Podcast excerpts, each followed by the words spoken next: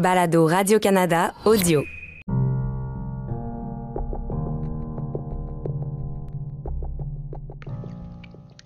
Bienvenue à tous et à toutes, ici Liam pour le huitième épisode de Frayeurs canadiennes. Je vais vous réexpliquer le concept pour les nouveaux. Donc sur cette série de podcasts, nous parlons de légendes, monstres et de faits paranormaux au Canada. Pour l'épisode d'aujourd'hui, j'ai une témoin. Merci Clémence d'être venue. Merci à toi, Liam, de m'avoir invité. Clémence, peux-tu te présenter aux auditeurs s'il te plaît? Oui, donc, moi, c'est Clémence, j'ai 15 ans. Je vais à l'école Édouard mon petit. Et il y a deux mois environ, j'ai rencontré le fantôme de Jacob Tremblay. J'ai compris que tu connaissais son histoire et j'aimerais le connaître tout en racontant mon expérience. Merci beaucoup, ma belle Clémence. En plus, tu as introduit le sujet pour moi. Effectivement, aujourd'hui, on va parler de Jacob Tremblay, le fantôme du Montréal, et ça commence dès maintenant.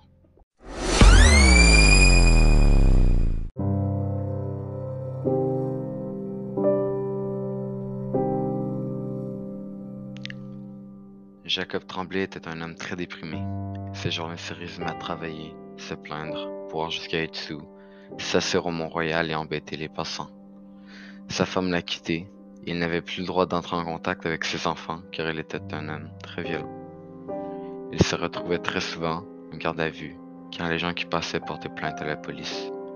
Des mois, voire des années, passèrent et un jour un cadavre fut retrouvé. Il était complètement brûlé. Quelques jours plus tard, le corps a été identifié, et c'était celui de Jacob Tremblay. La police n'a trouvé aucun indice de meurtre. Ils ont donc tout de suite pensé à un suicide involontaire, à cause qu'il était sous.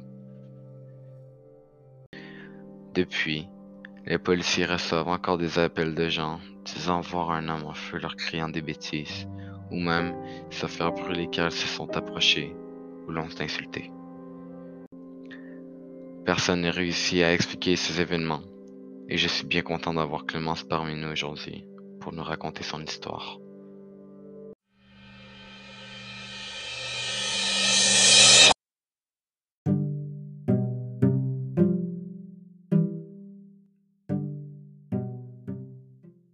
Donc Clémence, Oui, je vais te poser quelques questions et tu n'as qu'à répondre. Ça te va?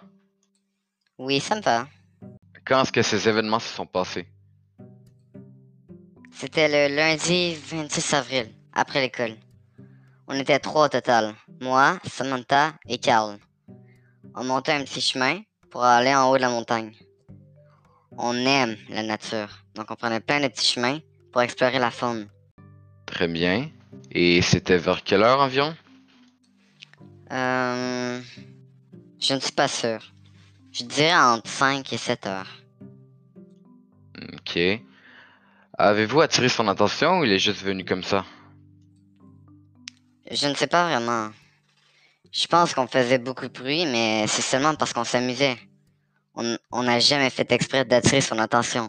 On ne savait même pas qu'il existait. Dernière question. Qu'est-ce qui s'est-il passé? On discutait et des flammes sont apparues devant nous. Elle avait une forme humanoïde et elle hurlait de douleur. Elle nous disait de fuir ou elle allait nous faire du mal. On pensait que c'était une mauvaise blague de quelqu'un, on, est donc parti à rire. Il a hurlé de colère et a brûlé Samantha au troisième degré. Il nous a ensuite volé nos téléphones et les a brûlés.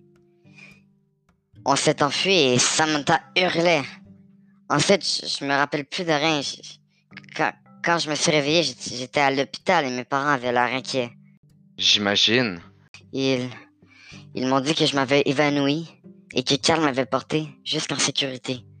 C'est tout ce que je me rappelle. C'est clairement une expérience traumatisante. C'est clair que personne n'aurait aimé être à ta place. Merci Clémence d'être venue à l'émission.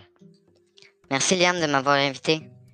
Si vous voulez écouter d'autres épisodes de fantômes, de monstres ou de légendes canadiennes, vous n'avez qu'à écouter les précédentes émissions. Ou bien, on se revoit la semaine prochaine pour un nouvel épisode. Merci tout le monde. Bonne journée.